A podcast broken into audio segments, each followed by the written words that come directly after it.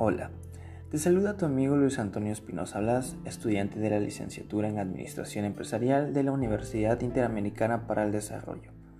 En esta ocasión, en la materia de técnicas de planeación y control, y desarrollaremos los siguientes temas. Primero, procesos y desechos, método FIFO, proceso para identificar problemas, just in time y satisfacción del cliente. Comenzamos con procesos y desechos. Bueno, los procesos y desechos son dos aspectos claves en los sistemas de calidad. Los procesos son las actividades y operaciones que se llevan a cabo en una organización para producir bienes o servicios, mientras que los desechos son todos los materiales, recursos o energía que se generan como resultados de esos procesos y que no tienen, por así decirlo, valor para la organización, pero pues obviamente que después sí nos genera un gasto extra. Ahora, la gestión eficaz de los procesos y desechos es fundamental para la implementación de un sistema de calidad exitoso.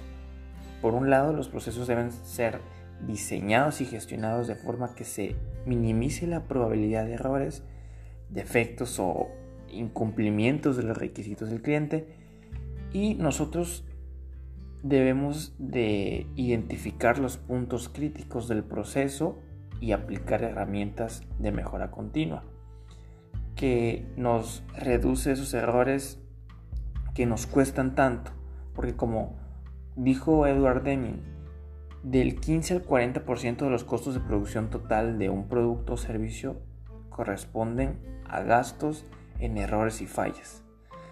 En resumen, la gestión de los procesos y desechos en los sistemas de calidad es fundamental para que nosotros garanticemos la satisfacción pues, de nuestro cliente, la eficiencia y sostenibilidad de la organización y pues la mera responsabilidad social y ambiental. Por ello es importante que nosotros implementemos prácticas de mejora continua para lograr una gestión pues más efectiva de los procesos y pues de los mismos desechos de la organización. Continuamos con el método FIFO.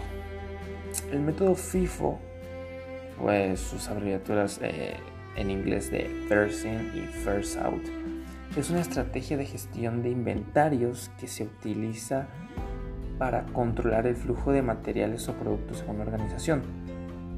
Este método consiste más o menos en utilizar primero los productos o materiales que ingresaron, ahora sí que se ingresaron primero al inventario, es decir, que son los que tienen la fecha de vencimiento más próxima.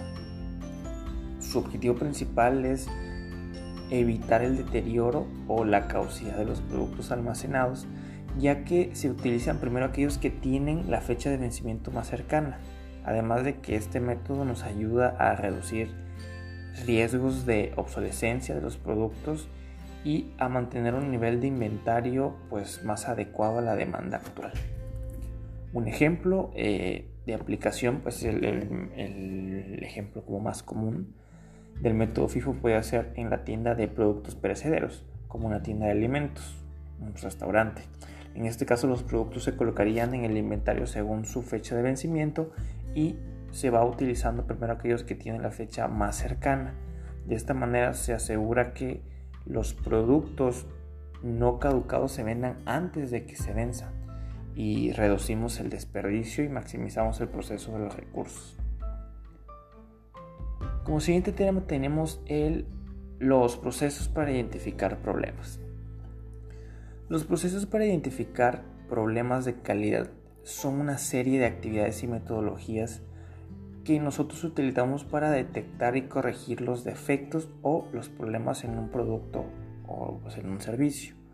Estos procesos son fundamentales para que garanticemos que los productos y los servicios que nosotros ofrecemos a los clientes pues se cumplan y pues esos requisitos y los estándares de calidad establecidos por nuestra organización.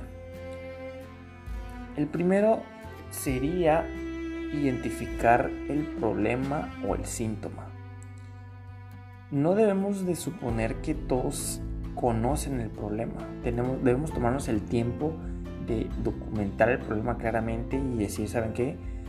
compréndanlo. Hay que asegurarnos de explicar el impacto que tiene el problema en la calidad en el proyecto y que todos sepamos de lo que, de lo que está, de lo que, ahora sí, el contexto de lo que, de lo que está. Siguiente, identificar la causa raíz. Este es el paso más importante ya que normalmente no queremos invertir nuestro tiempo en un síntoma de calidad que pues no es. Y si no podemos rastrear la causa raíz del problema que ha surgido, entonces no estamos llevando bien nuestra investigación o no la estamos llevando lo suficientemente a fondo. Existen varias técnicas que podemos usar para llegar a fondo y para investigar bien y una de las más usadas es la famosa, el famoso diagrama de Chicago de causa y efecto o incluso la conducción de talleres facilitados que nos ayudarían a buscar como la causa raíz, lo que, lo que provocó esa ramificación en todos nuestros procesos. La siguiente es determinar las alternativas y los impactos. Bueno, eh, Aquí nos habla más o menos como de asignar una o más personas para que determinen las alternativas de la solución y los impactos. Cada alternativa debe tener claramente identificado su impacto con el fin de que las personas que tengan que tomar las decisiones cuenten con la información suficiente para tomar la mejor decisión. Siguiente es, la es seleccionar la mejor alternativa. En base al paso anterior de determinar la alternativa y los impactos, tenemos eh, seleccionar la mejor alternativa en el cual el equipo de proyectos puede hacer una recomendación, incluso puede involucrar al cliente en el análisis. Esto nos permite que se elija la mejor alternativa. Sin embargo, el equipo de proyecto deberá poner resolver este problema por sí mismo, ya que normalmente se trata de un problema como interno. Entonces, el problema con los, con los productos de nuestro trabajo es hacia el interior del proyecto y es muy probable que el solucionarlo esté totalmente bajo control del equipo del trabajo que esté llevando el proyecto. Entonces pues no pasa tanto. La resolución del problema. Bueno, tomando en cuenta que la alternativa ya se seleccionó y ya es la adecuada, es necesario que nosotros desarrollemos el plan de acción que nos va a permitir abordar la causa raíz del problema y poder solucionarlo. Estas actividades deben ser incluidas en un cronograma para que se aseguren que le estemos dando el seguimiento y se pueda resolver el problema que ya identificamos en primer lugar. Y por último tenemos la validación que el problema sea resuelto. El proceso debe ser revisado para que nos aseguremos que la calidad ha mejorado como era de esperarse si la calidad ha mejorado o se está moviendo en esa dirección, solo tendríamos que monitorearla porque sabemos que va hacia la dirección que nosotros queremos.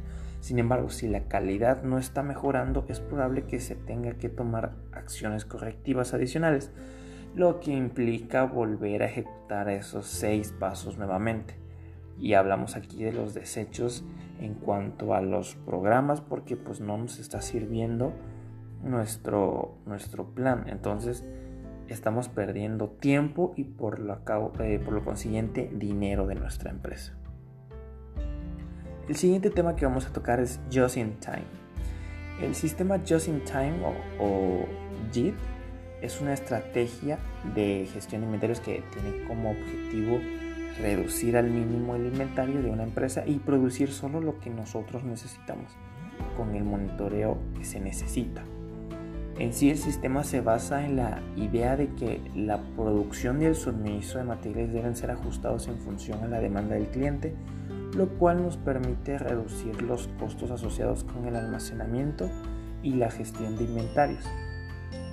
El sistema normalmente lo utilizamos en la fabricación y se aplica en una amplia gama de sectores como la industria automotriz o la electrónica. Este sistema se basa más o menos en la sincronización de los procesos de producción y la eliminación de los inventarios intermedios. En lugar de mantener grandes inventarios, las empresas utilizan este sistema para producir productos en pequeñas cantidades de acuerdo a la demanda de, los, de, pues, de nuestros clientes y así entregarlos, como su nombre lo dice, justo a tiempo. Como ventajas del Just in Time tenemos reducción de costos, la, pues obviamente mejora de la calidad al reducir el inventario, se reduce la posibilidad de que los productos se dañen o se vuelvan obsoletos, lo que es la merma, el aumento de eficiencia, mayor flexibilidad, entre otras. Sin embargo, el sistema Just in Time también tiene algunas desventajas, como la falta de flexibilidad para manejar cambios en la demanda, si nos exigen más, no estamos como ciertamente preparados. Entonces, la independencia de los proveedores y la necesidad de una alta precisión perdón, en la programación de la productividad. A pesar de que estas desventajas, el sistema Just in Time sigue siendo pues, una de las estrategias de gestión de inventarios pues, más populares y más efectivas que, que muchas empresas usan. Y por último tenemos la satisfacción del cliente. La satisfacción del cliente se refiere al grado en que las expectativas de un cliente se cumplen o superan en relación a un producto o servicio. Es un concepto clave en el marketing y la gestión empresarial porque la satisfacción del cliente es un factor importante para el éxito de una empresa. La satisfacción del cliente puede ser puede medir a través de una variedad de métodos como encuestas, comentarios, opiniones de los clientes, y los factores que influyen en la satisfacción del cliente pueden incluir la calidad del producto o nuestro servicio, la facilidad de uso, la atención del cliente, el precio y la experiencia generada del cliente. Una alta satisfacción del cliente es importante porque puede llevar a la fidelidad del cliente, la recomendación de productos o servicios a otros clientes potenciales y el aumento obviamente de nuestras ventas y beneficios de nuestra empresa. Por otro lado, una baja satisfacción del cliente puede llevar a la pérdida de clientes, la disminución de la rentabilidad o una mala reputación de la misma empresa que pues, por supuesto no queremos. Por lo tanto, la empresa debe enfocarse en la satisfacción del cliente y trabajar más en mejorar continuamente nuestros productos y nuestros servicios para cumplir o superar las expectativas pues, de nuestros mismos clientes. Esto puede lograrse mediante la recopilación y análisis de los comentarios y opiniones de nuestros mismos clientes, la capacidad del personal para brindar un excelente servicio al cliente y la mejora continua de la calidad del producto o de nuestro servicio. Y hay que recordar que los clientes no son simplemente compradores, son el propósito de nuestro negocio y el motivo por el cual existimos como empresa.